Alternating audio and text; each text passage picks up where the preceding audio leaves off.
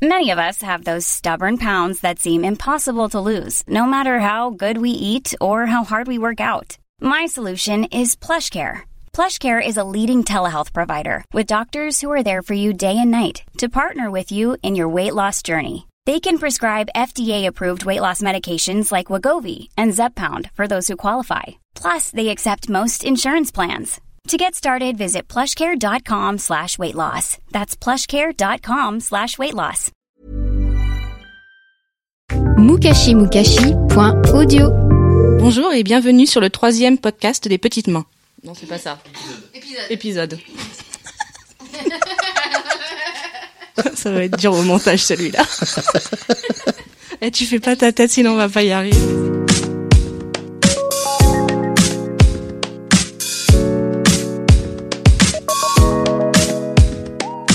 Bonjour et bienvenue sur le troisième épisode des Petites Mains. Aujourd'hui, nous allons découvrir un nouveau métier, un nouveau métier de petites mains. L'indispensable à la création d'un vêtement, c'est le métier de modéliste.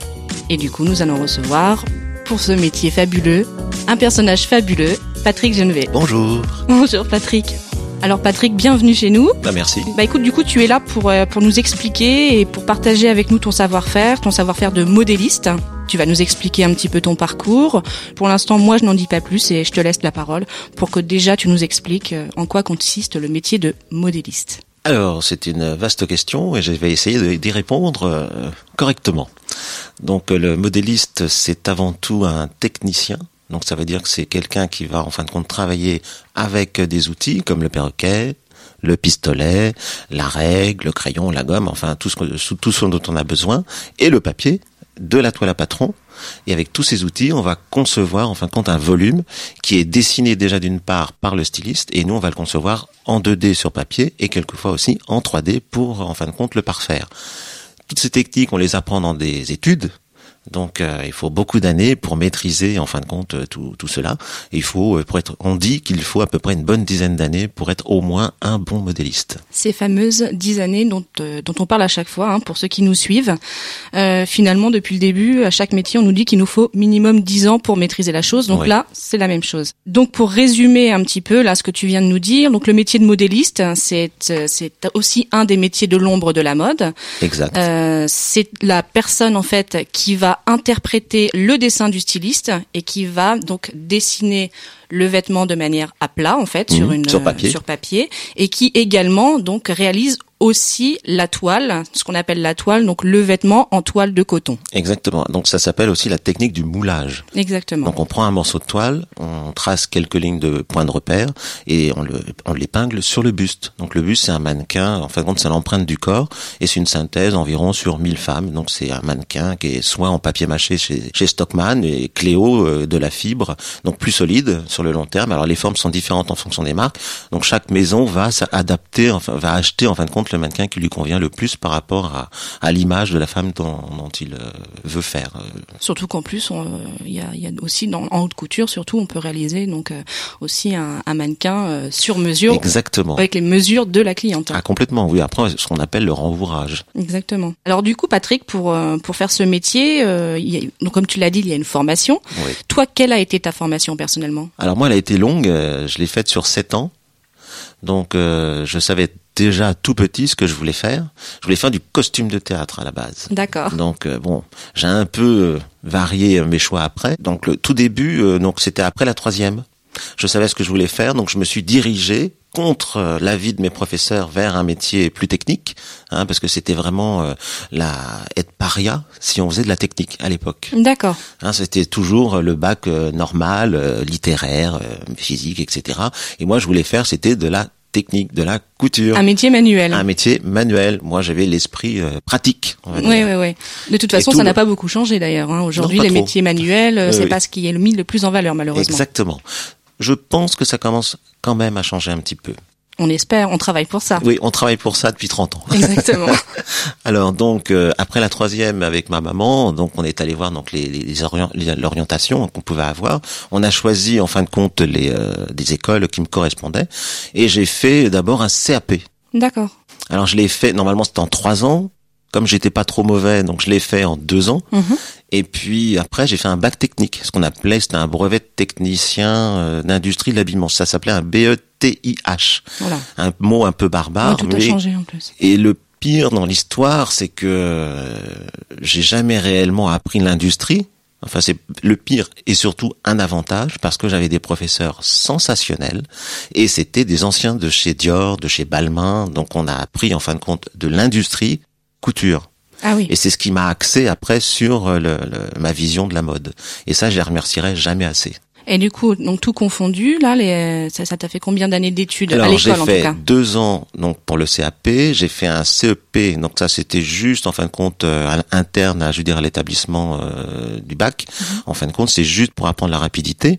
Le CAP m'a permis de comprendre un vêtement, de le faire évoluer, de en fin de compte euh, monter aussi un vêtement hein, à la machine parce Bien que c'est aussi ça. Bien sûr. Et j'avais envie de continuer parce que j'avais pas envie de rester derrière une machine. Je trouve c'est c'est intéressant, mais c'était pas le but euh, qui me faisait rêver. Oui, ça. Et après, donc j'ai fait euh, trois ans en, en, BE en BT, en bac technique, et après j'ai fait deux ans de dessin. Donc Dans une école. ça commence déjà à faire. Ouais, c'est-à-dire que moi, ce que je voulais, c'était euh, avoir une vision globale de ce qui se faisait du début jusqu'à la fin. Donc du vêtement dessin jusqu'à la production. C'est ça qui m'intéressait. C'était l'ensemble de, de toutes ces formations qui pouvaient après avoir, je veux dire, une meilleure, une meilleure compréhension avec les futurs professionnels. Mais je pense que sincèrement, c'est la formation idéale. Je pense que d'ailleurs Ouais. tout modéliste devrait suivre euh, cette formation complète, pas savoir uniquement, euh, on va dire, monter, fabriquer Ouais. un vêtement, mais vraiment tout comprendre euh, depuis le dessin jusqu'au montage, effectivement. Ça c'est sûr. Et donc après tes études, euh, du coup, tu as tu as travaillé Alors, où? Tu as, Comment tu as commencé? Alors, dans les études, j'ai fait déjà des stages. Ah bah oui. Oui. Alors moi, je- j'étais passionné par le théâtre et le costume de théâtre, donc euh, je participais à des euh, programmes de CAPES pour faire passer le CAPES à mes euh, mes, mes mes profs et, et autres personnels d'école et on montait des pièces de théâtre. Alors il y avait le papa qui était un metteur en scène, il amené sa caméra, il y avait un théâtre dans cette école, c'était au lycée Turgot à Paris. D'accord. Et on a monté, en fin de compte, euh, Roger la honte, on a monté euh, euh, Feu la mère de Madame de Fédot, et puis de, de la bûche ou de Fédot, je me souviens plus, et on avait monté deux ou trois petites pièces, on avait fait les costumes, donc c'était bien, on avait quoi, euh, 17, 18 ans, Oh, on avait fait les costumes, on a même fait les rideaux du théâtre. Et vous, voyez déjà le métrage qu'il faut, Eh oui, oui, en oui. tissu Ah inufugé, donc ça nous apprenait aussi à coup de droit. hein Oui, aussi. Oui. en même temps. Et puis là, ça a commencé comme ça. Et j'ai fait aussi en parallèle, donc je lisais tous les jours des livres sur l'histoire du costume. Mhm. J'ai commencé par les Rupert, c'était en cinq petits volumes à Oui. l'époque, hein, à mon époque, et il y avait dedans à l'échelle, il n'y avait pas d'échelle. Alors c'était des tout petits patronages historiques qui faisaient quoi, euh, 4-5 cm et encore 3 cm quelquefois, et à l'intérieur il y avait une petite échelle de rien du tout, complètement irrégulière parce que c'était dessiné à la main, et à partir de ça, je réalisais les vêtements. pour ma cousine. Oui, d'accord. Et je montais tout à la main parce que c'était avant d'aller à l'école de couture. Ah oui, d'accord. Parce qu'après, t'as... oui, d'accord. Et ma grand-mère qui m'a aidé en fin de compte à, à me trouver en fin de compte au niveau de, de mon métier. Mais tu étais quand même soutenu par ta grand-mère, À part tout le monde. par tout le monde. Oui, oui, j'ai pas eu de du Donc il y a que l'école au début qui était un peu contre toi, mais oui, sinon... parce que j'étais pas trop mauvais, j'étais juste feignant, hein, on peut le dire. hein, j'étais au fond de la classe, hein, je me balançais beaucoup vers le radiateur. Mais c'est pas que t'étais feignant, c'est que ça ne t'intéressait pas. Oui, exact. Ça m'intéressait pas du tout. Donc, euh, par contre, une fois que j'ai appris et que je me suis axé sur euh, les les études, j'étais bon dans tout. Voilà. Aussi bien que- en maths que qu'en là, pour français. le coup, ça te Parce- plaisait. Oui, moi, il faut que c'est au feeling. Donc, le prof me plaît pas, je fais pas d'effort, Bon, d'accord. comme beaucoup.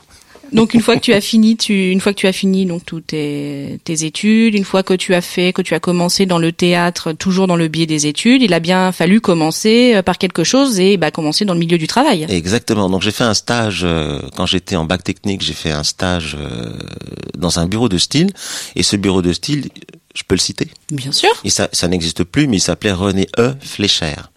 Donc c'était un monsieur, un grand monsieur. Il était marié avec une euh, une productrice de cinéma. Elle était drôle. Et il avait pas des petites souris, donc euh, c'était rigolo comme tout. Et il y avait une très bonne ambiance. Il y avait des professionnels euh, hors normes qui m'ont beaucoup appris aussi. Donc j'ai fait un stage d'environ trois semaines. Et puis à partir de là, bon, ils m'ont mis un peu partout et ils m'ont mis aussi au moulage. Donc c'était la première super. fois que j'avais quand même des vêtements à réaliser en moulage. Donc là, on flippe un petit peu parce que c'est quand même pas facile. Mhm. Et euh, j'ai réussi. Ah, Donc euh, ils m'ont repris une deuxième fois, une fois que je suis sorti du bac technique. Donc ils m'ont repris et cette fois-ci ils m'ont repris en qualification. d'accord. Et pendant ce temps-là, je faisais l'apprentissage du stylisme dans une école qui était juste à côté. Et elles ont duré combien d'années toutes tes études Sept ans. C'est dingue. Donc Oui. c'est vraiment complet de chez complet. Oui, moi je voulais des, des choses euh, vraiment qui pouvaient me servir partout et, et de pas surtout me faire avoir. Donc c'était des, des études de stylisme, modélisme. Exactement. Mais d'abord axé sur le modélisme. Et le styliste est venu vraiment en dernier. D'accord. C'était la cerise. Et du coup, euh, si on parle un petit peu, euh, parce que tout à l'heure tu nous disais qu'effectivement c'était plus orienté sur le costume dès le départ, euh, mais aujourd'hui, si on veut se lancer uniquement dans le costume, c'est un, c'est- ce sont des autres études de modélisme spécifiques au costume. Oui, donc, donc déjà il faut avoir un très bon niveau en modélisme et après vous avez euh, deux ou trois écoles en, en France dont la plus célèbre c'est euh, la ce qu'on appelait dans le temps la rue Blanche qui est l'ENSAT Oui. qui a déménagé à Lyon Mhm. maintenant qui est en fin de compte une très bonne école hein. c'est vraiment euh, moi j'ai envoyé j'ai j'ai connu euh, deux jeunes filles qui euh, deux jeunes filles en fin de compte qui y sont allées euh, je les ai formées pour qu'elles aillent en fin de compte là-bas. C'est-à-dire qu'il faut du moulage. Il faut être très doué en moulage, il faut être doué en coupe à plat, il faut être doué en montage, parce que c'est compl- complémentaire, c'est-à-dire qu'on va apprendre l'histoire du costume de façon excessive, précise, on va apprendre la technique de la corsetterie, on va apprendre la technique du tailleur, on va apprendre en fin de compte tout ce qui peut faire un vêtement historique.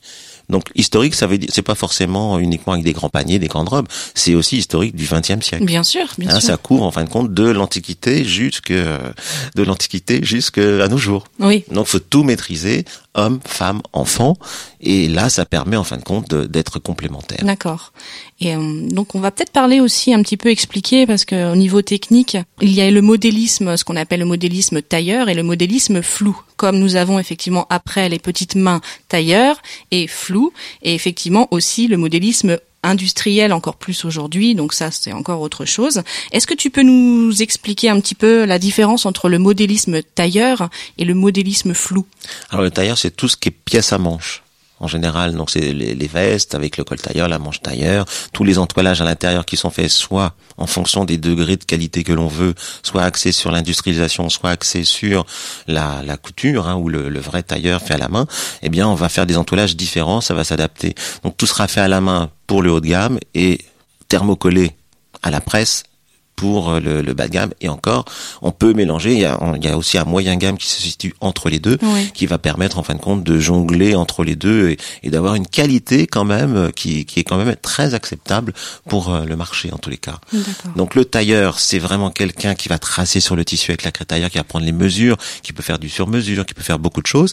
L'industrie, c'est rentrer dans des ordinateurs. On a des bases, on a des, des chiffres et on appuie sur des boutons, on manipule et on dessine directement des fois des dessins euh, sur l'écran et après le patron va sortir avec une traceuse, euh, lectra- euh, une traceuse. Oui, c'est ça. Mais de toute façon, c'est grâce à des logiciels, dont Lectra, Exactement. effectivement. Ah. Donc c'est la, c'est effectivement ce qu'on appelle aussi CAO, DAO. Exactement. D'accord. c'est assisté par ordinateur. Alors ça, c'est le tailleur. Le flou, c'est tout ce qui est tissu mou, fluide Mhm. Et léger. Donc mousseline, jargette soie, etc. Donc là, c'est des techniques et des tombés différents. C'est moins rigide. Donc vous avez après des, des tout ce qui est Madame Gray. En fin de compte, c'est des Madame Gray. Mhm. Vous avez euh, Vionnet. Vionnet. Vous avez euh, en fin de compte plein de gens, en fin de compte, et de créateurs encore à l'heure actuelle, hein, qui travaillent euh, le flou. Hein. Oui, bien sûr. Donc ça c'est quand même bien. Puis maintenant il y en a un petit peu partout. Oui. Hein, ça, ça revient et on mélange le flou, le tailleur, etc. Et après l'industrie, bon, on vient d'en parler de l'industrie. Hein, oui, de euh, toute façon, l'industrie, que ce soit flou ou tailleur, par contre, l'industrie reste la même. Exactement. Elle s'adapte. L'industrie, elle, elle va s'adapter en fonction de tous les secteurs. Patrick, peux-tu nous parler aussi des, des qualités spécifiques pour, euh, pour le métier? Parce qu'il faut bien des qualités spécifiques pour ce métier spécifique. Oui, spécifique, oui. De la patience. C'est marrant, beaucoup, c'est c'est beaucoup une, de oui, patience. c'est quelque chose qu'on retrouve notion souvent. commune Mhm. euh, à beaucoup de, de, de professionnels, hein, c'est la patience, surtout euh, de l'envie de bien faire. Mhm. Et puis euh, aimer ce que l'on fait et Faut aimer les gens aussi en même temps. Parce qu'on va rencontrer beaucoup, beaucoup de personnes et il faut aussi être accueillant, accepter la critique, être humble pour pouvoir après évoluer. Tout à fait. Et après, on pourra transmettre. Et il faut être aussi précis. Oh oui, la précision, c'est euh, le nerf de la guerre. Mm. Ça, c'est euh, au millimètre près. Exactement. Surtout dans, la, dans, dans tout ce qui est mousseline et, et soie. C'est pire que le tailleur encore. Alors, comme on disait tout à l'heure, le métier de modéliste est, fait partie, comme beaucoup de métiers de la mode, euh, donc des métiers de l'ombre. Et comme on disait également tout à l'heure, le modélisme est pourtant indispensable. Il faut bien que les auditeurs comprennent qu'il est impossible pour n'importe qui de créer un vêtement sans être passé au préalable par la phase modélisme. On ne peut pas passer du dessin et directement à la machine à coudre en créant effectivement et, coudre le, le modèle. Donc nous sommes obligés de passer par le, modéliste et donc euh, par la phase modélisme. Donc Patrick, si je te donne aujourd'hui, voilà, je suis styliste, je te donne un dessin, euh, comment ça se passe concrètement pour euh, pour toi? Quel est ton travail? Bien déjà, je vais analyser le dessin on va discuter avec la styliste. Ah, du coup, tu vas devoir parler avec moi, je vais devoir t'expliquer ce que je voudrais, euh, la matière. Euh. Le tombé, est-ce que la matière va, va, donner aussi des indications pour le volume du vêtement hein, mhm. Chaque tissu va avoir un tombé, donc des volumes différents. Des élargissements, ça veut dire que c'est agrandir ou diminuer en fonction de, de ce que l'on veut. Après, on va discuter aussi euh, du, du tombé, du volume. Après, il va y avoir une première toile qui va être faite. Alors comment tu fais pour euh, créer ta première toile, Patrick? Alors ma première toile, euh, j'ai deux techniques. Hein. Moi, je fais 50-50. Je fais 50% tracé à plat, papier, je dégrossis mhm. avec toutes mes lignes de, de points de repère. Après, je l'épingle et je le mets sur un buste. Et je vais régler l'ensemble sur le buste. C'est-à-dire que je vais toujours avoir l'image en mémoire. J'ai pris plein de notes euh, d'informations que la styliste m'a m'a donné et à partir de tout ça, je vais essayer de construire quelque chose qu'elle a imaginé. En fait, il faut bien que tout le monde comprenne que le vêtement quand on dit qu'il est à plat, c'est-à-dire qu'il est mis à plat, vous imaginez une manche que vous démontez complètement et vous la mettez à plat, ça vous donne une forme. Cette forme en fait donc le, le modéliste travaille à partir de formes géométriques qui sont à plat sur un papier. Une fois que ces que ces formes sont réalisées dans les bonnes mesure, donc suivant le vêtement effectivement. À ce moment-là, on coupe les formes et on essaye d'assembler ces, formes déjà dans un premier temps grâce à des épingles et ensuite euh, bah, au bâti, oui au bâti. Mmh. Mais en fait, donc on part de, on part d'un dessin, donc un dessin comme tout le monde peut connaître, un dessin de, de, de styliste, donc un dessin avec une avec une silhouette, une robe. Ce dessin va être interprété par le modéliste, donc toujours en adéquation avec la vision du styliste. C'est pour ça que l'échange est très important. Suite à ça, le modéliste a bien en tête la forme, donc le volume réel que, va que doit avoir le vêtement une fois finalisé, et il va imaginer comme une machine, tu es comme un ordinateur, mmh. Patrick, tu vas imaginer le volume à plat, et là, il va commencer à construire toutes ces formes géométriques à plat sur une grande table, sur un papier, pièce par pièce. C'est-à-dire qu'il faut bien comprendre qu'un vêtement, c'est plusieurs pièces qui sont montées ensemble. Donc le col, vous avez une manche, vous avez le devant, vous avez le dos, vous avez les pattes, vous avez, enfin, il y a énormément tous les, petits détails d'un vêtement. Exactement. Donc une fois que tout ça est dessiné, ça c'est monté et c'est ce qui permet après au modéliste de, en fait, du coup là tu es confronté une deuxième fois au styliste, à la vision du styliste. Exactement. Donc le styliste va venir, va revenir. En fin de compte, le plan, ce qu'on peut appeler le plan, c'est un plan, c'est comme une pour une maison en fin de compte. Hein. C'est comme un architecte. Exactement. C'est exactement la même fonction. L'architecte lui va dessiner les plans du maison. Donc on va l'avoir à plat, et non pas en 2D, on va l'avoir en 2D, mais pas en 3D. Eh ben pour un vêtement, c'est exactement la même chose. On va tracer sur du papier tous les contours en fonction que de, de ce que l'on ressent par mhm. rapport à ce qu'on nous a donné en dessin. Et à partir de là, on va monter, comme Isabelle l'a bien indiqué et si bien expliqué, en fin de compte, euh, les, les, toutes les étapes nécessaires, je veux dire, à la préparation du premier, de la première toile. C'est le, pour le moment, on fait un prototype. Prototype, c'est en fin de compte le premier vêtement qui va permettre, en fin de compte, de décider si tout va bien et la production sera faite après. D'accord. Donc la toile, elle est en correction. Mhm. Donc la styliste est là, moi je suis là, et on est avec nos petites épingles, nos petits ciseaux. Il faut être souple du genou, comme on dit. Hein. non mais c'est vrai. Hein. Il faut, on a des positions des fois un petit peu chaotiques. Hein. On a la tête en bas, les fesses en l'air. Des fois on est plié en deux, et le soir on a mal au dos. Oui, c'est vrai.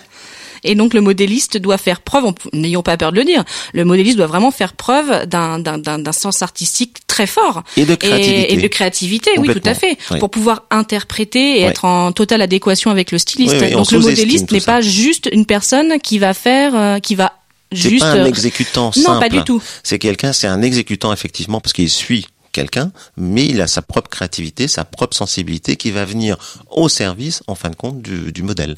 Et ça, euh, il y a des bons modélistes qui ont cette fibre et d'autres qui ne font appliquer que le basique. Oui, et puis en plus il y a la, on va dire il y a la partie aussi du coup humaine et sensibilité humaine, c'est-à-dire que si déjà humainement on s'entend bien avec le modéliste en tant que styliste, euh, forcément le travail va s'en ressentir. Ah, Donc il vaut mieux que déjà on s'entende bien et que nous ayons la même vision des choses, que l'on aime les mêmes choses, on va mm. dire, pour qu'effectivement ça se ressente au niveau du travail. Autant changer de maison sinon. Oui, c'est ça. Enfin, quoique. Alors, dis-moi, Patrick, tu as des petites histoires euh, justement à, nous raconter, des petites anecdotes comme ça, rigolotes euh... Croustillantes Croustillantes, je ne sais pas, c'est toi qui vois. À quel niveau tu veux? Bah au niveau de tes expériences euh, modélistes, voilà en tant que modéliste, est-ce que tu t'es retrouvé dans des situations un peu cocasses avec des stylistes ou au niveau de l'essayage, enfin voilà. Complètement. J'étais dans mon premier stage chez René Flécher, hein. oui. donc ça je m'en souviendrai toute ma vie. Et euh, donc on, nous donne un dessin. Il y a une styliste qui arrive, une jeune styliste euh, qui arrive et qui travaillait habituellement euh, pour cette maison. Et moi, il m'avait mis modéliste spécialement pour la robe brésilienne. C'était la mode à l'époque. Hein. C'était le Brésil. D'accord. C'est toujours la mode bizarrement. Mais l'avantage, c'est que j'avais le choix des tissus. Donc il m'avait fait confiance. Moi j'avais quoi 17 ans et il m'avait fait confiance pour le choix de la matière. Il m'avait donné un budget et des patrons comme ça on n'en voit pas beaucoup dans sa vie. Et là ça m'a vraiment donné confiance en moi. Donc il y avait ce fameux dessin de cette robe très compliquée à réaliser qui était une robe fourreau avec tout le corps était moulant. Il y avait les poches qui se décollaient au niveau euh, du bassin avec des plis. Dans le, le col faisait partie intégrante du petit côté et la manche aussi et il y avait des plis dans le dos, au niveau de la manche. Et c'était un raglan. Oui, bien sûr. Et manche-gaine, plus épaulette. quand j'ai vu le dessin, j'ai dit, oh non, ça va être facile, parce qu'un dessin, c'est un dessin. Mais quand on rentre dans l'analyse et dans la production, alors là, c'est autre chose. Alors j'étais dessus depuis au moins trois jours. Et c'est long, trois jours normalement, mais à peine une journée. Et là, au bout de trois jours, euh, j'avais dégrossi. Alors mon patron arrive, il dit mais qu'est-ce que c'est que ce truc? Qu'est-ce que c'est que ça? Pourquoi t'es aussi lent et tout? J'ai écouté, euh, j'ai du mal. Oui, par rapport au dessin, par rapport au dessin, j'ai un peu de mal. Puis je disais, je suis stagiaire encore, je suis pas professionnel. Et donc euh, il arrive et me dit, écoute, on va le faire ensemble. Je vais apprendre, je vais t'apprendre les techniques, ok? Et On a mis une semaine à deux. Ah bah alors, tu vois. il m'a dit effectivement, c'est compliqué. et la styliste, elle est arrivée et on lui explique que c'était très compliqué à faire et que elle regarde son dessin. Ah, bah c'est normal, j'ai oublié un trait. Attendez, je vais vous le faire. elle avait oublié le trait du raglan devant. Oui, donc en fait le trait du raglan c'est juste pour information pour les auditeurs. c'est en fait si vous voulez la couture qui qu'il va y avoir qui sépare la manche en fait du corps. Donc euh, bah la styliste avait tout simplement oublié de dessiner en fait les coutures et si vous oubliez de dessiner les coutures, bah basiquement, je veux dire le modéliste ne fait pas les coutures. Donc imaginez, c'est comme si vous imaginiez une chemise en un seul morceau, sans manches séparées, sans col séparé. C'est le truc absurde. Et donc on avait quand même réussi au bout d'une semaine quand même, à deux. Oui oui oui, on, était acharnés quand même. On va réussir parce qu'on est quand même euh, on, on, avait, envie. Et la styliste elle dit non on lui a dit non non ça ça va pas être possible hein. vous allez laisser le dessin tel quel. Et ça s'est très bien vendu. Finalement finalement c'était pas mal oui, finalement, parce que finalement, ce qui est intéressant, c'est de, c'est de voir que souvent, et ça, c'est, c'est vrai pour l'avoir vécu euh, à maintes reprises, souvent les modélistes trouvent aussi des solutions. Bon, là, c'était, c'était un accident, effectivement, c'était un problème d'interprétation parce que la styliste avait oublié de, de, de dessiner les coutures.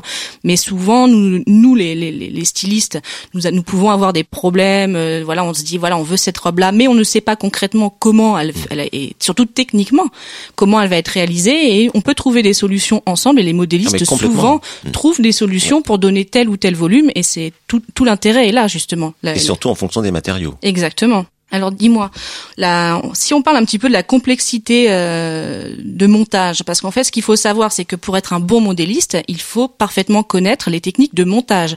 Donc techniques de montage pour information, ce sont les techniques de couture, c'est-à-dire la manière dont on va coudre le vêtement, euh, parce qu'il y a plein de manières différentes. Donc là, c'est ce qui est très important, c'est de savoir, de bien connaître en tant que modéliste les techniques de montage pour en fait, on va dire, construire ton vêtement de manière intelligente. Ah oui, complètement. Il faut déjà tester la matière. Alors déjà, l'apprentissage. Des Mhm. coutures, de la Mhm. couture. Donc ça, on le fait aussi dans les études. Mais ça suffit pas. Donc il faut aussi c'est faire plein de stages pour voir un peu comment font les sociétés, parce que chaque société a sa propre technique de montage. Telle société va faire un ourlet comme ça dans telle matière, la même matière va être utilisée et réalisée autrement dans une autre société. Oui. Donc ça, ça va faire votre propre richesse. Mais c'est vrai que la technique de, de montage, c'est d'abord l'assemblage de deux morceaux de pièces de tissu. Mhm. Après, on repasse et on appelle ça, en fin de compte, une couture ouverte. Ça, c'est la base, en fin de compte, de tous les vêtements. Mais après, dans des matériaux beaucoup, beaucoup plus fins, comme la mousseline de soie, lisse, eh bien, il faut faire ce qu'on appelle des coutures dites anglaises. Alors, ce sont des coutures qui ne s'effilochent pas. Donc, c'est un double retour l'un sur l'autre, mais qui, au final, doit faire 3-4 mm maximum. C'est-à-dire qu'en fait, euh, là, ça va être un petit peu difficile à expliquer euh, visuellement, car nous sommes, euh, voilà, juste de vive voix, mais je vais essayer de faire au mieux. Concrètement, quand vous voyez, quand on fait, on veut réaliser une une couture normale, comme l'indiquait Patrick, donc vous prenez deux morceaux de tissu. Vous faites la, vous faites la couture, vous assemblez les deux, et ensuite vous retournez votre tissu à l'envers, et donc vous avez en fait la, le- Couture ouverte. le- la couture ouverte que après généralement, en fait, vous repassez. Donc euh, là, c'est la couture ouverte, la couture normale, basique. Par contre, la, la, la couture anglaise, en fait, à l'intérieur, du coup, vous n'avez pas ces deux, côtés, ces deux côtés ouverts. Ça fait en fait un espèce de petit, euh, comment dire, de, de petits, Petit bord bien net. de euh, petits bords bien nets, effectivement, qui va être épais sur, je ne sais pas, sur 3 les millimètres. 3, 4, 5 max. Là, c'est pas c'est beau. 5, c'est énorme, surtout en mousseline. Ouais. Mais on va dire c'est quelque chose de tout petit, ça ne s'effiloche pas à l'intérieur. Et bien sûr, parce que généralement, euh, enfin en tout cas dans le luxe, euh, au niveau du au niveau du flou, on ne surjette pas Non, jamais. jamais euh, une mousseline ou une georgette. Donc pour pas que ça s'effiloche, si vous voulez, la couture anglaise permet d'avoir une belle couture que l'on ne voit pas et ça vous fait juste un petit revers à l'intérieur et le, le, le, le rebord du tissu est dans la couture, ce qui fait qu'on ne ça ne s'effiloche pas. Enfin bref, on essaiera de vous le mettre en en image et en photo euh, sur le site hein, pour ceux que ça intéresse parce que sinon on peut passer euh, 20 minutes à essayer d'expliquer une couture anglaise. Alors, l'avantage de ces coutures, c'est que surtout pour les tissus dits transparents. Oui, tout à comme fait. la mousseline, euh, certains crêpes, hein, c'est transparent. Donc si on fait des grosses coutures, c'est moche. Donc on va faire c'est le minimum de couture pour en fin de compte affiner la silhouette et lui donner de l'élégance. Hein, c'est ça le but en fin de compte Oui. premier aussi de ce genre de couture. C'est beaucoup plus joli Oui, et comme ça votre, vêt- votre vêtement, si vous voulez, est transparent ou plus ou moins transparent. C'est quand même plus joli de voir à l'intérieur euh, un petit revers, si vous voulez, un tout petit bourrelet très fin, que de voir une couture ouverte avec le tissu qui s'effiloche. Et voilà, ça, enfin ça, si vous pouvez le voir, mais en tout cas pas en couture. On ne dira pas les marques. Et dis-nous, Patrick, quelle est la différence entre le modélisme classique et le, et le modélisme sur mesure Donc le modéliste dit classique, en fin de compte, va travailler euh, au sein, en fin de compte, d'une société. Hein. Tout le monde travaille au sein d'une société, mais en fin de compte, il va euh, surtout euh, travailler de, de façon par ordinateur, essentiellement. Maintenant, à l'heure actuelle, hein, je parle. hein. Le modéliste sur mesure, lui, il va travailler peut-être dans des sociétés, mais souvent aussi chez soi. hein. Il est souvent indépendant maintenant. Il y a plein de petits modélistes sur mesure, en fin de compte, qui s'installent à l'heure actuelle avec En des freelance. jeunes en freelance. Donc ça, ça devient intéressant parce qu'on retrouve encore cette énergie qu'on avait perdue euh, dans les années 50, 60, où il n'y avait pas encore toute cette euh, industrie euh, si développée. Oui, oui. Et là, ça permet, en fin de compte, c'est de recevoir des clientes chez soi, de parler du vêtement qu'elles veulent. Bien souvent, elles arrivent avec une idée préconçue, mais elles n'ont pas la morphologie qui va avec. Oui. Donc, notre le rôle d'une modéliste sur mesure, en fin de compte, c'est d'adapter ou de faire évoluer ce modèle de la cliente. Euh, et faire évoluer la vision en fin de compte euh, du corps de la cliente aussi. Moi j'ai un exemple, hein, j'avais une dame en fin de compte qui euh, qui faisait 1m50, qui était euh, plutôt de forme euh, comment on pourrait appeler euh, comme une tasse. Mais quel genre de tasse? Un mug? Oui, un peu un mug. Et elle voulait en fin de compte un drapé au niveau euh, de, de la taille jusqu'au genou, mais en forme de, de lampe inversée. D'accord, l'argent en triangle inversé. En triangle inversé. Donc le fourreau drapé.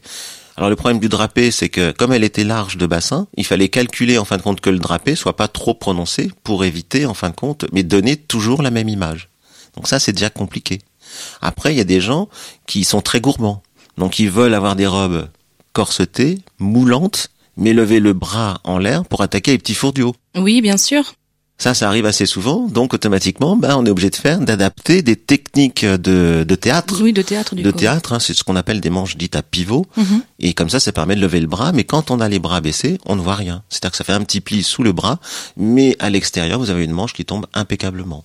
Donc le tailleur sur mesure va adapter en fin de compte son travail à la morphologie de la cliente. Et aux besoins. Et aux besoins surtout de la cliente, bien sûr, parce qu'elle quand elle arrive, c'est qu'elle a réellement un besoin. Parce que on va dire justement que donc le, modéliste classique, euh, c'est plus en fait, on va dire réaliser des vêtements standards avec des tailles standards. Exactement. Donc c'est ce qu'on le trouve dans toutes euh, bah, dans toutes les, les, industries et les, les entreprises aujourd'hui. H&M jusqu'à Dior, hein, dans le prêt-à-porter Dior aussi, oui, hein, c'est la même C'est-à-dire que le 38, ça sera voilà, il est, vous avez un gabarit 38, ce sera toujours la même valeur de taille, la même valeur de hanche, la même hauteur, etc. Donc c'est ça aussi. Et en plus, bon, on va dire que chacun, chaque marque a, a aussi sa sa morphologie. Donc ça, c'est très important parce que justement, quand on est cliente, euh, c'est, enfin en tout cas dans dans le luxe, en tout cas, quand on est cliente, il y a des maisons qui vont nous correspondre plus ou moins en fonction de notre morphologie. Donc euh, il faut quand même bien réaliser que euh, la taille, on va dire un 38 Chanel n'est pas spécialement un 38 de chez Dior et n'est pas euh, un 38 de chez Balmain ou de chez Lanvin. Donc ça, c'est mm. c'est pour ça aussi qu'aujourd'hui les clientes ont beaucoup de mal à, à trouver leur taille entre guillemets et ne comprennent pas et vont juste finir par dire mais de toute façon c'est mal taillé. Ce n'est pas que c'est mal mm. taillé, c'est que le 38 n'est pas un 38 international et qu'un 38 selon la marque, selon la maison, n'est pas le même tout simplement. Mais c'est aussi valable pour le bas de gamme. Ah, le bas de gamme, oui. Ben, j'ai des exemples euh, tous les jours. Hein. Moi, j'ai des jeunes filles qui arrivent chez moi et en fin de compte, elles me disent, ah, moi, je fais un 36. Alors quand j'observe la morphologie, je dis oui, d'accord. Donc je prends mon petit mètre ruban et je reprends toutes les mesures pour adapter ma base. Je trace une nouvelle base de corsage. C'est-à-dire que je fais une empreinte du corps de la cliente pour pouvoir après tracer en coupe à plat ou moulage et après je fais les essayages. Sans lui dire qu'en vrai elle fait pas un 36. Alors, ça dépend. Quelquefois, je me lâche. ça dépend si elle est sympa ou pas. Oui, j'avoue, c'est vrai. Quelquefois, c'est vraiment compliqué à travailler avec euh, ce genre de personnes parce qu'elles font un 38 et là on doit leur dire qu'elles font pas un 38, elles font un 42. Hmm. Donc euh, il y a une grande marge. Alors on essaye d'expliquer en fin de compte que dans le prêt-à-porter, il y a des différences et c'est vrai que bien souvent il y a du lycra maintenant à l'intérieur. Oui, c'est ça, oui. Donc euh, on peut rentrer très facilement dans un 36 même si on fait un 40. Mm. Et comme sa taille est toujours plus grand en prêt-à-porter euh, bas de gamme, comme euh, on citera pas certaines marques, mais euh, il y, a que deux lettres. Bref. Donc ça fait que là, moi j'ai des j'ai plein de jeunes filles qui arrivent et qui me disent non, je fais un 38, patati patata, non, je suis pas d'accord, tout. Les mamans sont plus objectives parce qu'elles ont eu des enfants, donc le corps a évolué, donc les mamans acceptent aussi le fait que leur corps change.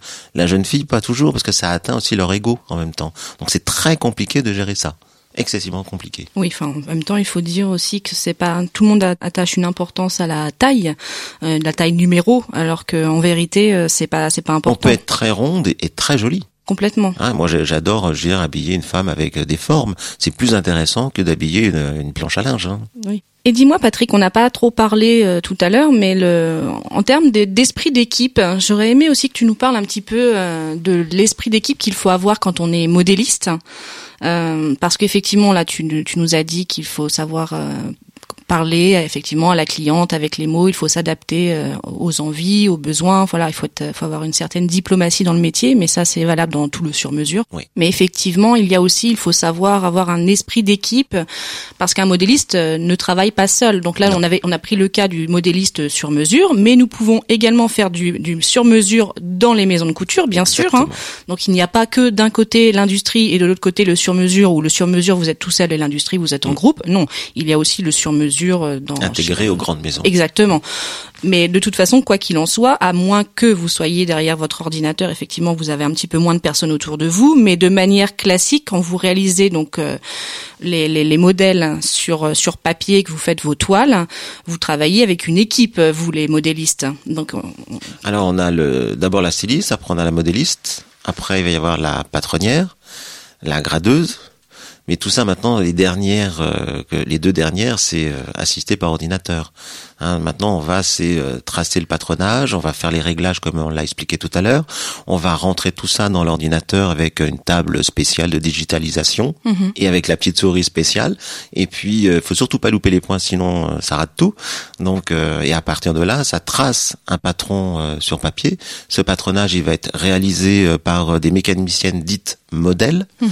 Donc, c'est les mécaniciennes qui savent tout faire et qui sont qui peuvent être aussi volantes. Dites volantes, ça veut dire qu'elles peuvent s'adapter à tous les postes Mhm. de la société. Et ces premiers modèles vont été, être essayés en interne sur des mannequins dits cabines, ça veut dire qu'ils sont intégrés aux maisons. Oui. Et ces mannequins, alors après ça dépend, hein, des fois ils sont pas toujours intégrés, ils sont pas payés continuellement, mais on peut, je veux dire, euh, Faire appel à des faire mannequins appel à des, des sociétés qui, qui louent euh, entre guillemets parce que c'est quand même pas une marchandise, mais qui en fin de compte euh, donnent euh, tel et tel euh, composite aux, aux gens. Donc c'est toutes les mesures avec photo. Et on, on prend la jeune fille qui s'adapte le mieux à la société. Oui, parce que comme, comme on morphologie. venait de le dire, toutes les sociétés n'ont pas la même morphologie de base.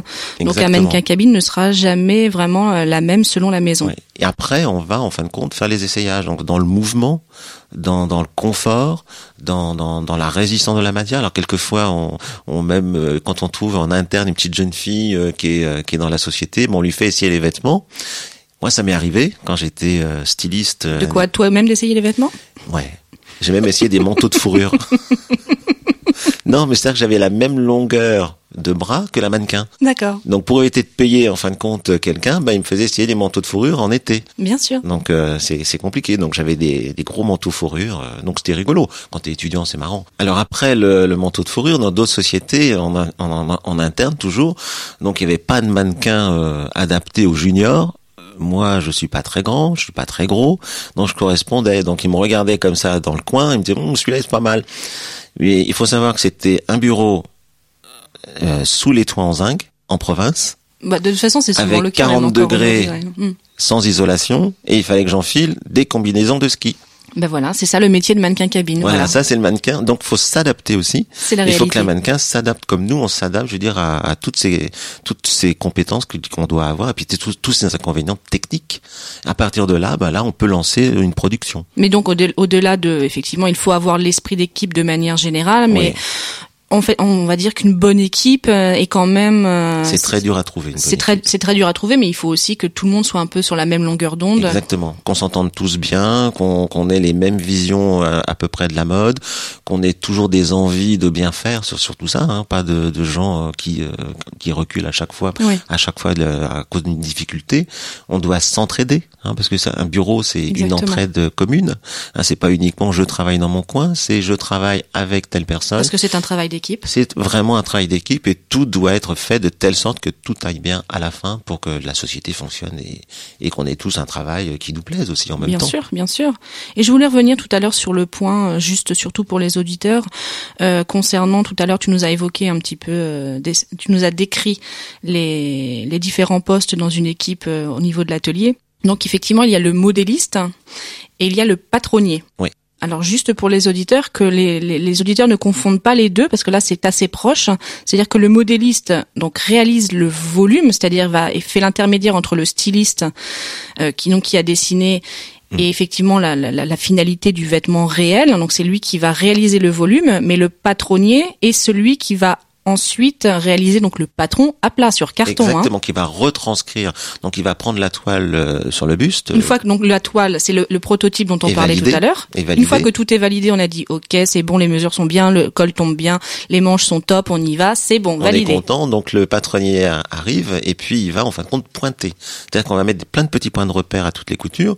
On va déplier, retracer. pointer avec un petit feutre hein, sur la toile, un très crayon. léger, très très Voilà. très léger pour pas que la toile bouge. Le feutre va venir s'appliquer délicatement sans faire bouger la matière.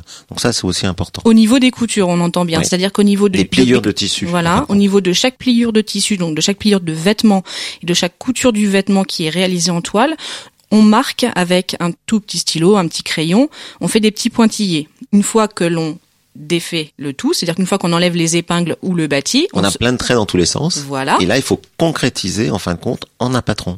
Donc ça veut dire quelque chose qui va après se produire en matière textile.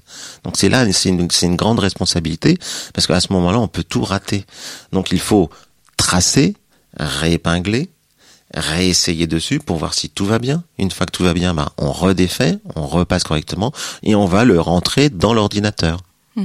Ou alors on va tracer un patronage en carton. Oui aussi, oui. Hein, il y a deux possibilités. Tout à fait. Alors quel est un peu justement, on parle beaucoup de d'assistance, euh, effectivement, euh, donc CAO, DAO, euh, Lectra System, etc. Alors ça vient après. Donc du coup, qu'est-ce que quel est l'avenir du métier? Parce que est-ce que tu penses que la machine va totalement euh, remplacer euh, la main du modéliste, la main de l'homme, hein? Ou est-ce que tu crois qu'il y aura toujours quand même une petite place pour les modélistes qui réalisent tout à la main de A à Z? Alors quand je vois l'évolution en fin de compte de, de tout ce qui est assisté par ordinateur, c'est assez impressionnant parce qu'on peut être scanné du corps et après produire un patronage euh, et l'envoyer directement. Hein. On a commencé par les jeans il y a à peu près une dizaine d'années, je crois. Peut-être même un peu plus. Même un peu plus. Hein. maintenant, on fait du sur-mesure. Alors, quand on dit du demi-mesure euh, assisté par ordinateur, je pense surtout à l'homme. Oui. Ou tout ce qui est tailleur, même femme. Mhm. C'est-à-dire que ce sont des basiques. Donc, vous avez un dos, un devant, des manches, les intérieurs, les entoilages sont toujours la même façon de fabriquer, sauf que c'est uniquement la largeur et les hauteurs. Donc l'ordinateur, lui, une fois que toutes les données que l'homme lui a, en fin de compte, euh, donné va lui tout seul ou avec calculer. calculer en fin de compte toute la morphologie. Après on fait des vérifications bien sûr et à partir de là on peut produire la machine, elle peut produire un patronage. Après il y a toujours le montage fait par euh, par l'homme. Dieu merci heureusement. Je pense qu'il y aura toujours quand même de l'artisanat. Pour le sur-mesure, oui, le luxe en tout cas. Le luxe, oui, tout le temps. Mais c'est vrai que ça tend quand même euh, à, à disparaître de plus en plus. Il y a plein de corps de métiers qui sont liés maintenant à l'ordinateur. Oui, tout à fait. Ça on le voit de plus en plus. Et celui-ci en fait partie malheureusement. Oui, exact. Patrick, j'avais aussi envie de parler hein, parce qu'on a quand même une bonne nouvelle parce qu'on adore les, bonnes nouvelles chez nous. Et euh, nous allons, euh, en fait, je vais vous parler en fait d'un ouvrage que, que Patrick euh, vient de sortir, qui est en fait un, livre sur le modélisme et la couture. Donc déjà félicitations Patrick. Donc combien d'années as-tu mis pour pour réaliser cet ouvrage? Je dis bien que c'est le premier car il va y en avoir trois. Oui, trois tomes. D'accord. Donc là, c'est, euh, c'est en fait, ce sont des techniques. Donc ce sont pour les gens qui veulent l'apprendre, professionnels ou non d'ailleurs. Exactement. C'est-à-dire que vous, dans votre salon, vous pouvez décider de, de commencer à réaliser des patronages. Vous avez envie de vous faire vos propres jupes. Euh, pour commencer, on va commencer par ça, c'est le plus simple. Par exemple, donc vous vous allez avoir forcément besoin de d'aide, hein, concrètement d'aide, et l'aide va passer effectivement par euh, par un livre. Et euh, bah, Patrick nous propose justement un livre assez exceptionnel sur le sujet. Donc est-ce que tu peux m'en parler un petit peu plus, Patrick? Alors pour le concevoir ce livre, en fin de compte, c'est un projet que j'avais euh, depuis très très longtemps, mais je n'étais pas assez mûr pour pouvoir le faire. Il faut avoir une maturité et une connaissance suffisante pour pouvoir, en fin de compte, euh, écrire un, livre. Donc, il m'a fallu à peu près 30 ans avant de pouvoir commencer à faire euh, quelque chose qui me semblait correct. Alors moi, il faut dire que je suis aussi enseignant, je veux dire, en parallèle. Hein. Je fais du sur-mesure, j'écris mon livre, mais je suis aussi enseignant dans une école de mode. Oui, d'ailleurs, tu étais mon professeur à l'époque quand j'étais étudiante. Exactement c'est pas si loin. merci Patrick, merci. Donc euh, donc j'ai écrit, euh, donc j'ai pris en fin de compte, j'ai testé en fin de compte euh, des techniques complètement différentes à chaque fois, des raccourcis. Hein, mon système, c'est de simplifier au maximum certaines techniques. Donc c'est vrai que certaines techniques, on peut pas trop les simplifier parce que c'est c'est intouchable, on peut pas les prises de mesure, etc. Donc on commence par ça.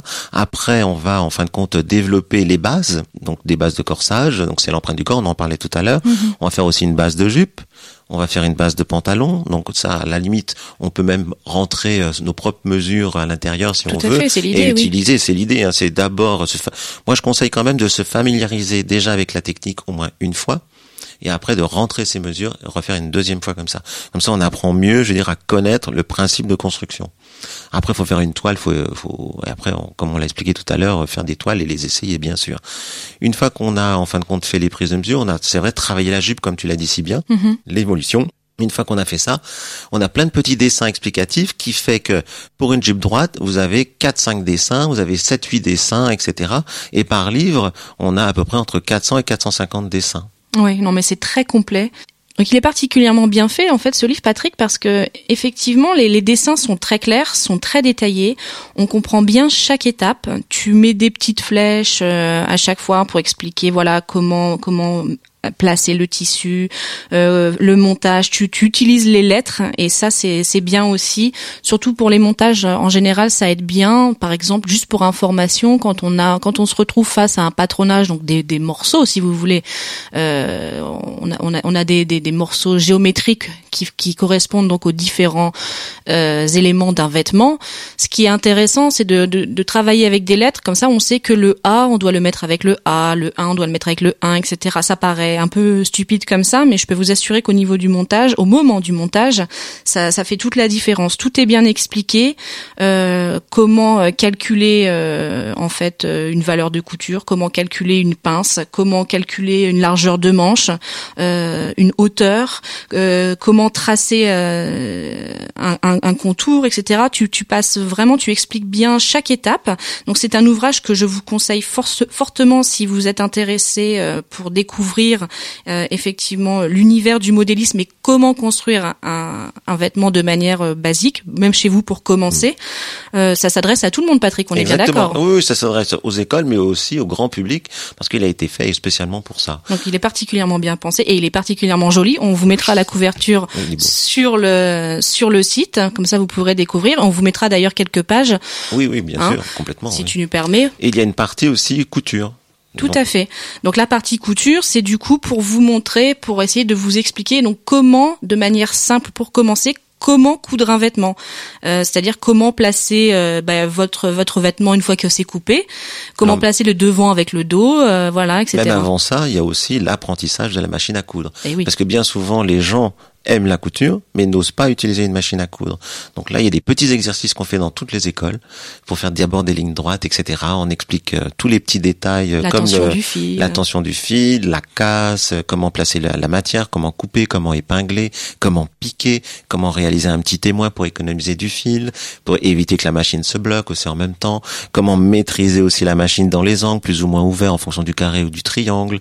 Et à partir de là, il y a toute une euh, section de, de ce livre qui est faite pour les coutures. Donc la couture ouverte qu'on a vue tout à l'heure, mais aussi la fameuse couture anglaise. Ah, la couture anglaise. Vous allez enfin connaître le secret de la couture anglaise et comprendre mieux que avec mon explication. Hein, je crois oui. que là, avec les petits dessins. Non, c'était pas mal, c'était pas mal. Bon, non, je crois qu'avec ton dessin, là, on va bien, on va bien tout comprendre. Oui, parce que Patrick, pour information, c'est toi qui as réalisé tous les dessins du livre. Ah oui, oui, complètement. Et oui. à la main en plus. Et tout à la main, à l'ancienne. Je me suis fait plaisir. Merci, pas de d'assistance chez nous. Non aucun ordinateur. Donc vous allez comprendre et on va vous on va vous faire euh, découvrir tous les petits secrets de, de, de, toutes les coutures, enfin en tout cas les coutures euh, principales. Les, les, voilà les coutures principales, donc la couture ouverte, la couture anglaise, la couture rabattue, les nervures, la couture simple couchée, surpiquée, les ourlets.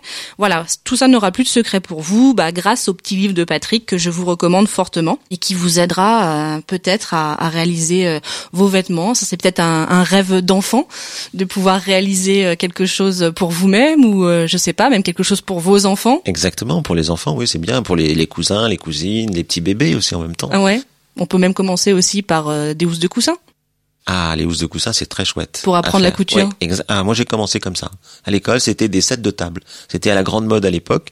Set de table. Et après, on est passé aux coussins et aux nappes. Oui. Parce que les nappes, en fin de compte, ce sont des lignes droites.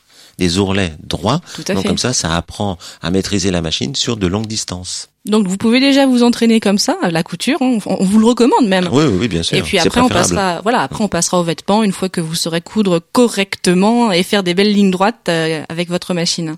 Et quel, euh, quel conseil donnerais-tu, Patrick, à quelqu'un qui veut se lancer aujourd'hui, qui veut devenir euh, modéliste? Déjà, est-ce qu'on peut devenir modéliste euh, comme ça? C'est-à-dire que si, si aujourd'hui j'ai un métier et je veux changer, est-ce que tu crois que voilà, je peux prendre le temps pour devenir modéliste ou il faut com- impérativement commencer jeune? Non, si on a vrai, une vraie envie, je pense qu'on peut commencer à tout âge. Il n'y a pas d'âge hein, pour commencer le modélisme. C'est simplement une envie. Et après, c'est beaucoup de- d'entraînement. Il ne faut pas rêver. Mais il y a aussi la, donc il y a beaucoup d'écoles hein, sur Paris hein, pour pouvoir apprendre.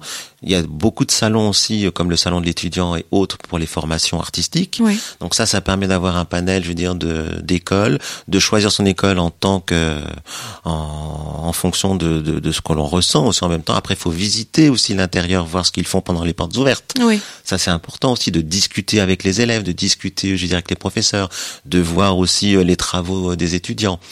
Une fois qu'on a fait le tour, après, on peut choisir, on fait un entretien et après, on choisit une école euh, en son âme et conscience. Pour certaines personnes qui veulent en fin de compte se remettre dans le bain en ayant un certain âge, c'est vrai que certaines écoles n'acceptent pas en fin Oui, de compte, ça. il y a un âge limite. Mhm. hein, faut, il faut bien voir ça. Donc il y a aussi les cours de la ville de Paris. Oui, c'est vrai. Hein, on les oublie ces petits cours, mais qui sont bien pratiques, Oui. et ça peut redonner espoir à énormément de gens. Et on peut aussi avoir et repasser tous nos diplômes, Tout à fait. que ça soit du bac, du français, de l'anglais, de la couture, du costume de théâtre, de la broderie, et, dans toutes les mairies de Paris, on trouve tous les fascicules vers le mois de septembre. Les places sont peu nombreuses, donc il faut vraiment se renseigner à l'avance. Et franchement, c'est euh, quand je pense que il y a des gens qui n'ont jamais voulu et jamais osé euh, le faire, et je trouve Oui, ça dommage, dommage, ouais. parce qu'on peut reconstruire sa vie à n'importe quel âge. Et Ouais. ça, c'est euh, donner beaucoup d'espoir euh, à, à beaucoup de personnes. C'est vrai que nous avons de, de belles opportunités, en tout Ouais. cas ici euh, à Paris. À Paris, on a vraiment cette chance. hein, Ouais, de- ouais, c'est vraiment une chance parce qu'effectivement, comme dit Patrick, tous ces tous ces cours de la ville de Paris sont et de- dans tous les dans tous les Dans tous les domaines domaines, d'ailleurs. Là, nous parlons couture, domaine, mais effectivement, c'est quelque chose que l'on vous recommande. Et euh, voilà, c'est effectivement, il n'y a pas énormément de place, donc il faut bien se préparer. euh, il faut faut, faut s'y prendre à l'avance. Il faut pas s'y prendre fin août pour début septembre. Mais euh, sinon, effectivement, c'est ça, Et ça- tous ça peut les aider. cours sont donnés par les enseignants des écoles. Tout à fait. Donc, ce sont de bons professionnels aussi. Euh, et donc Patrick, il y a des il y a des écoles privées, il y a des écoles publiques. Hein. Il n'y a pas que des écoles privées. Non, non, euh, il donc y a euh, des voilà. écoles publiques, privées. Alors moi, j'ai commencé par des écoles dites publiques, Oui. et à la fin de ma carrière pour le stylisme, j'ai fait une école privée. Mhm. Donc euh, moi maintenant, je travaille dans une école privée. Ouais. Hein, depuis euh, une bonne trentaine d'années maintenant. Et, euh, et je suis toujours content parce que les élèves évoluent et moi ça me fait évoluer aussi en même temps. hein. donc ça m'a, ça- j'ai toujours une approche différente. Et ce qui est passionnant dans, dans les écoles, c'est qu'on travaille pour, euh, on a une classe de 30 élèves par exemple, Ouais. et ben on va travailler pour 30 sociétés différentes. Mm. C'est ça qui est, qui est génial en fin de compte parce qu'on va travailler pour 30 matières différentes, 30 volumes différents, 30 imaginaires différents. Oui, tant Et ça, 30 c'est merveilleux. interprétations. Ça, c'est merveilleux. 30. Et on les pousse aussi aussi d'aller le plus loin possible dans leur créativité et aussi de comprendre ce qu'est la technique. hein, on en parlait tout à l'heure. Oui, tout à Hein, la technique, vous avez des. J'ai un exemple d'une petite jeune fille. Et ben, elle est technicienne dans l'âme. On le sent depuis le début de sa deuxième année jusqu'à la fin de sa deuxième année. Elle maîtrise et elle te fait un tailleur à la fin de l'année. Ouais. Et, et elle, le- elle ne le savait pas elle-même avant d'arriver là. Pas du tout. Et là, elle maîtrise le tailleur. Et je, avec les doublures, les parmentures, tous les, toutes les propretés intérieures, les thermocollages. Et elle crée aussi des tailleurs différents. Hmm. Donc c'est ça qui est intéressant, Hmm. c'est qu'on a réussi à lui transmettre, en fin de compte, tout un savoir, petit à petit, bien sûr. hein. Le livre, en fin de compte, c'est un reflet de, de ce que l'on fait, je dirais, dans l'établissement. Tout à fait. Hein, il faut le savoir. C'est un reflet et ça permet en fin de compte d'aborder la couture, pas forcément de frontalement, pas brutal, mais petit à petit, on met une petite pierre à l'édifice et il faut surtout euh, ne pas baisser les bras au premier euh, raté. C'est dans les choses ratées quelquefois que l'on trouve en fin de compte sa source pour Mm. rebondir.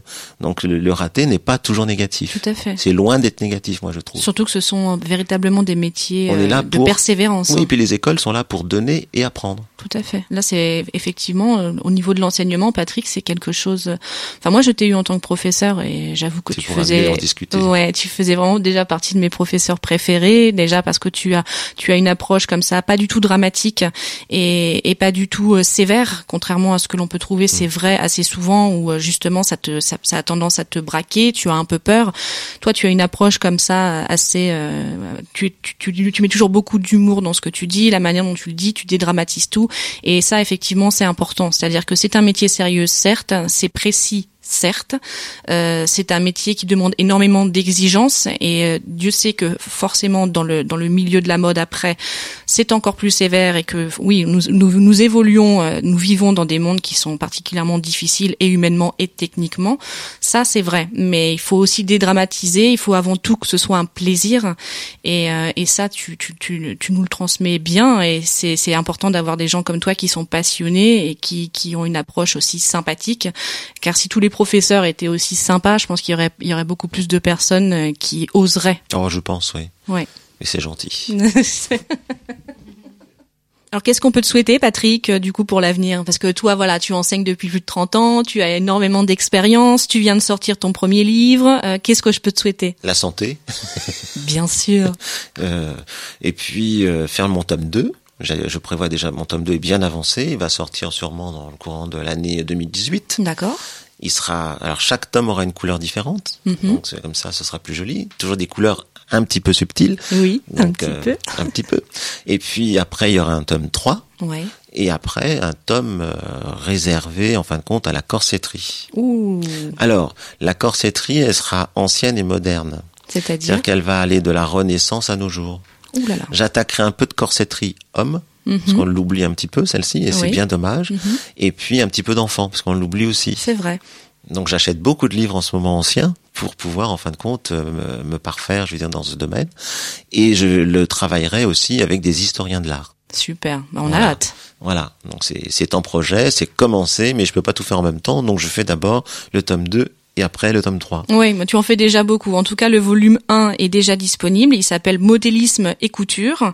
Euh, il sort chez Vigo, c'est ça? Exact, Une c'est une très très belle édition. Oui, une très vieille édi- édi- éditeur hein, qui date de la fin du 19e siècle Mhm. et ils, ils sont spécialisés dans tout ce qui était en fin de compte euh, ouvrage euh, pour école. Très mais bien. à la base de médecine, mais ils s'ouvrent sur tout ce qui est art. Très bien. C'est en tout cas c'est une bonne nouvelle. Oui, c'est un bel ouvrage. Et en plus, ils sont très sympas. Ouais. ben ça, on te fait confiance. Bah merci Patrick. Ben, je t'en prie, c'est c'est ça fait un plaisir en tous les cas. c'est plaisir partagé. Exactement, c'est toujours un plaisir après toutes ces années. Pour Et- moi aussi. Merci. Alors comme d'habitude, bah, n'hésitez pas à nous laisser vos commentaires. Vous pouvez me contacter par mail, isabelle at mukashimukashi.audio. Vous pouvez nous poser vos questions. On remercie d'ailleurs les auditeurs qui nous ont déjà posé des questions. Nous sommes toujours ravis de pouvoir vous mettre en contact avec nos professionnels intervenants. N'hésitez pas, surtout vraiment, vous avez vu, on accueille toujours des personnes très sympas, en plus d'être douées, donc c'est toujours un plaisir. Quant à nous, nous nous retrouvons très bientôt pour un nouvel épisode. À bientôt!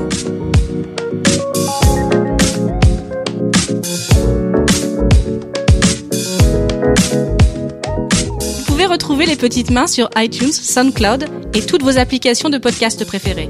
N'hésitez pas à nous laisser une note et un avis sur iTunes. Ça nous aidera à communiquer sur tous ces petits savoir-faire qui se perdent. mukashimukashi.audio